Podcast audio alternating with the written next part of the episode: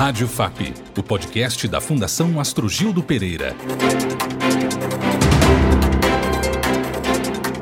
O Brasil completa no próximo mês 200 anos da independência, marcada pelo grito de Dom Pedro I às margens do rio Ipiranga, em 7 de setembro de 1822.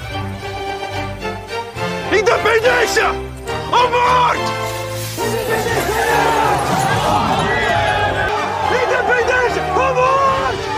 Para celebrar o bicentenário desta data tão relevante para o futuro do nosso país, o nosso podcast fará quatro episódios especiais ao longo das próximas semanas.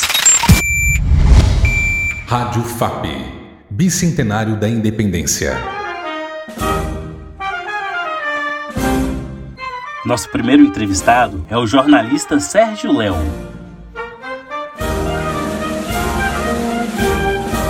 Morador em Brasília desde 1985, o escritor carioca Sérgio Léo é formado em jornalismo pela Universidade Federal do Rio de Janeiro. Trabalhou como repórter e em cargos de chefia em alguns dos principais órgãos de imprensa do país: Jornal do Brasil, O Globo, Folha de São Paulo, O Estado de São Paulo, Isto é, Isto é Dinheiro, TV Globo e Valor Econômico. Tem pós-graduação em Relações Internacionais pela Universidade de Brasília e é graduado em Artes Plásticas também pela UNB. É autor dos livros Mentiras do Rio, Ascensão e Queda do Império X e Segundas Pessoas pessoas.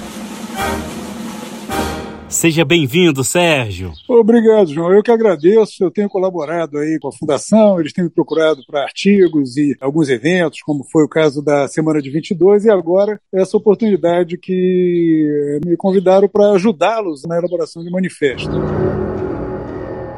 A FAP planeja o lançamento de um manifesto para celebrar o bicentenário da independência. Como nasceu a ideia desse documento? Bom, a, a, Fundação, claramente, ela quer aproveitar a oportunidade desses 200 anos de independência para se manifestar politicamente, pensando em os próximos anos que vêm para o Brasil. Aproveitar, aprender com o passado, com os acertos e erros do passado, e apontar uma direção para o futuro. Então, eles reuniram vários especialistas da própria Fundação, vários membros da Fundação que têm reflexões e com é, experiências várias, e eles precisavam de alguém de fora para dar uma olhada nesses textos, nessas colaborações, e tentar fazer uma síntese de tudo, aproveitando o que fosse consensual ou alguns pontos que fossem mais relevantes, aí, que expressassem mais claramente o pensamento geral dos membros da Fundação. E aí me convidaram para esse trabalho, foi muito gratificante, foi interessante, muitos pontos, inclusive eu tenho até concordância, alguns eu sugeri uma explicitação maior para ficar bem claro, para evitar qualquer ambiguidade, e eles trabalharam em cima do texto que eu produzi a partir dos textos dos diversos colaboradores, foi criado é, o texto final desse manifesto. O Brasil é um dos países mais desiguais do mundo. Nosso país figura ao lado de México, Emirados Árabes e África do Sul, entre os lugares do mundo onde a desigualdade de patrimônio e renda é mais severa, segundo um estudo publicado recentemente. Sérgio, no documento há a proposta de redução da desigualdade como meta nacional prioritária. Qual a sua opinião sobre o tema? Eu achei muito interessante nesse debate que surgiram ah, alguns pontos em relação à questão da desigualdade. O primeiro é que, de fato, para você enfrentar praticamente todos os problemas do Brasil, existe um ponto de partida fundamental que é reduzir a desigualdade. O Brasil é um dos países mais desiguais do mundo é o sexto mais desigual do mundo, e isso depois de um século em que ele conseguiu decuplicar a população, centuplicar o produto, a economia. E nós estamos nessa situação, ou seja, um país que não consegue resolver esse problema da desigualdade, ele está prejudicado para enfrentar os desafios da contemporaneidade, seja esse novo cenário tecnológico, seja o novo cenário geopolítico. Então, desigualdade é uma questão essencial. Eu achei muito interessante nos textos que me entregaram para fazer a síntese, que mostrava também uma preocupação preocupação em diferenciar desigualdade e pobreza. Quer dizer, pobreza é algo que você ataca de diversas maneiras, desde maneira mais simples, que é dando dinheiro para as pessoas, até criando condições para que elas saiam da pobreza. Desigualdade é uma coisa um pouco diferente. Você pode atacar a pobreza e manter a desigualdade e criar uma diferença na relação do, Estado com seus cidadãos. Então, é, desigualdade no Brasil está ligada à questão da pobreza, ou seja, tem que ter uma resposta contra essa multidão de milhões de dezenas de milhões de pessoas que ainda vivem em extrema pobreza, mas também exige mudanças institucionais e mudanças de mentalidade, até de ética, para que a gente não aceite esse país que ainda mantém uma herança escravocrata, uma herança que vem de um racismo estrutural também, é um dos componentes dessa desigualdade, para que, além da, para que esse, esse enfrentamento da pobreza se dê de uma maneira sustentável. E aí, essa discussão sobre como enfrentar a desigualdade passa por medidas de estruturais também, como um grande investimento e uma grande atenção e mudança na educação, para dar condições às pessoas não só de saírem da falta de dinheiro, da falta de bens, da falta de condições de moradia, para também terem condições de se integrar de uma maneira autônoma, de uma maneira cidadã ao Brasil do século XXI. A economia verde deve movimentar cifras cada vez maiores em todo o mundo nos próximos anos. Economia verde, segundo o setor ambiental da ONU, é a que produz menos emissões de gases de efeito estufa, mais empregos e mais inclusão social. Economia verde é principalmente uma maneira de se chegar ao desenvolvimento sustentável.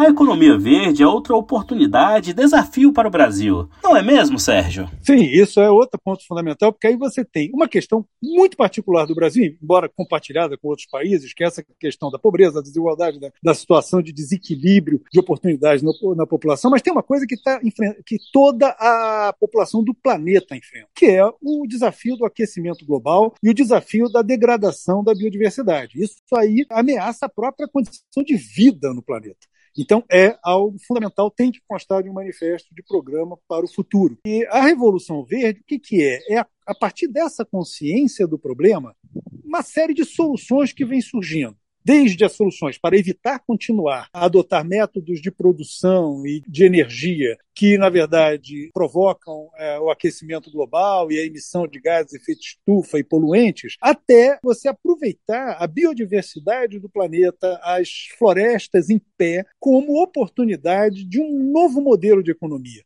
Passa pela economia verde, no sentido de, no caso do Brasil, por exemplo, todo um potencial da indústria química, usando essa biodiversidade com materiais sustentáveis, até a possibilidade de você mudar o, o modo de pensar o crescimento. Houve uma discussão muito rica no debate sobre esse manifesto, que está na hora de parar de falar em, em, desenvolvimento, que é uma palavra muito carregada com aquela ideia de domínio, de controle da natureza e de uso dos recursos naturais sem preocupação com os resíduos, por exemplo, e passar a falar em sustentabilidade. Então, a Revolução Verde ela é uma mudança de mentalidade que é necessária para qualquer projeto político e é também uma oportunidade que tem que ser abraçada pelo Brasil, pelos brasileiros, para ver de uma maneira diferente os seus recursos naturais, os seus recursos humanos, o seu capital para criar um modelo de progresso, tentar abandonar a ideia de desenvolvimento para uma ideia de progresso. O progresso é, é muito mais do que o controle e a dominação da natureza e dos recursos naturais, e é realmente uma visão mais holística, mais é um modo de vida mais em harmonia com a natureza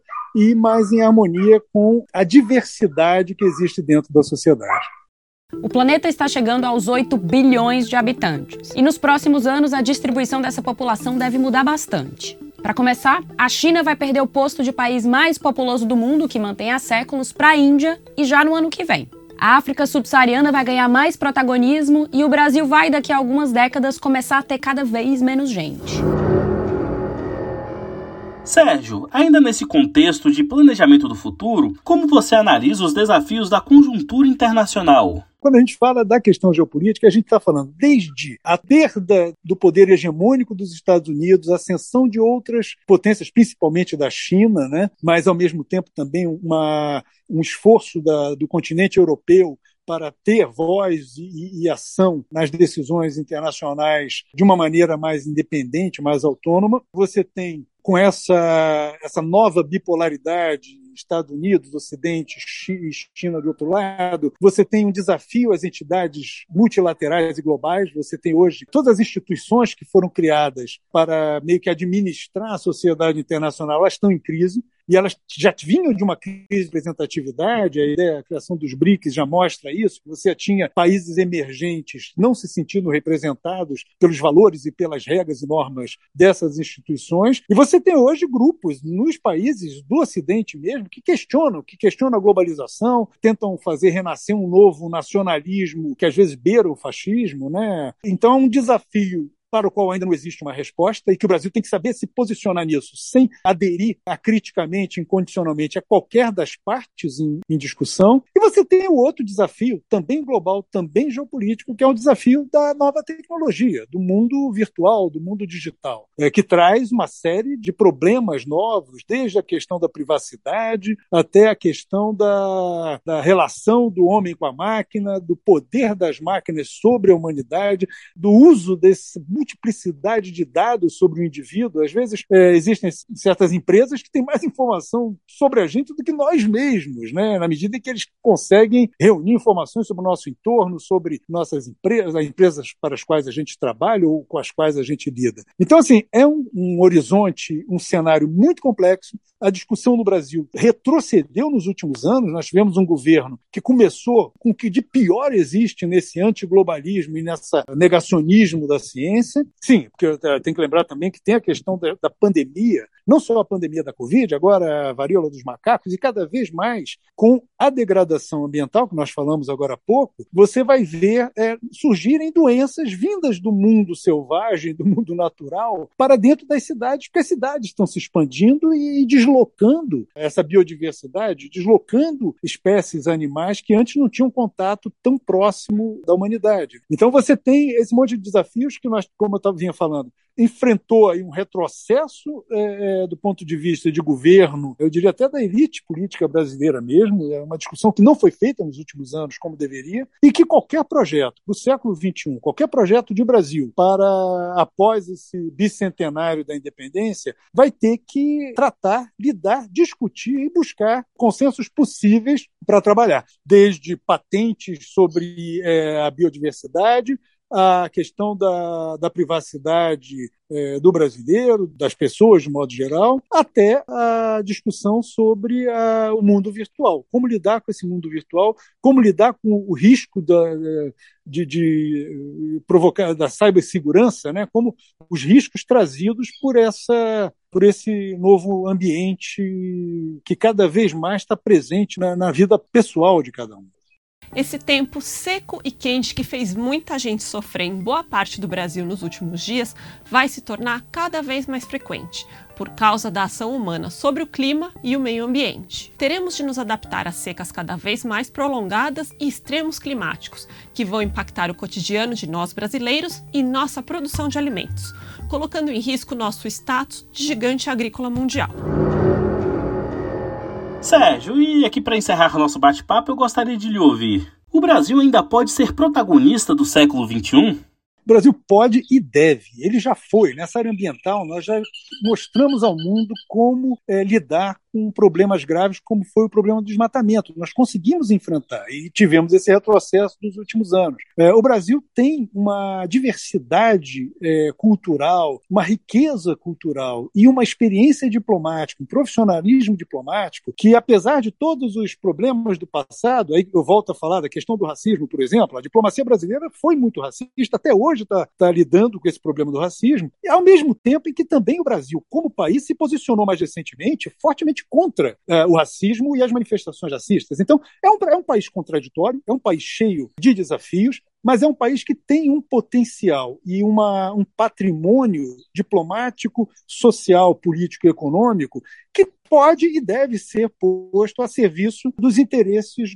comuns da humanidade. O Brasil já mostrou, tem vários, poderia ficar, estouraria nossos minutos aqui, falando dos vários exemplos de que o Brasil foi relevante para solucionar impasses no cenário global. Nós podemos voltar a fazer isso, nós temos gente profissionalizada e treinada para isso na nossa diplomacia, na nossa elite, na nossa sociedade, no nosso mundo cultural. Nós temos uma influência cultural brutal no mundo inteiro. Nosso soft power é muito pouco usado e aproveitado pelo país e seria importante, seria uma pena se nessa após esses 200 anos de dependência, nesses próximos anos que vamos enfrentar, se nós como país e como nação e como sociedade não é, buscássemos o protagonismo de uma maneira construtiva e de uma maneira democrática, buscando multilateralismo, buscando consenso e a busca de soluções coletivas para os problemas da humanidade. Sérgio Léo, jornalista, artista plástico, escritor, muito obrigado por sua participação em nosso podcast. Eu que agradeço, agradeço muito as oportunidades que vocês têm me dado, o quanto eu tenho aprendido nessa relação aí com a Fundação e estou à disposição para os próximas vezes e, e eventos e projetos aí que vocês tiverem. agradeço muito. Obrigado pela sua audiência e até o próximo podcast. Saiba mais sobre a FAP em fundaçãoastrogildo.com.br.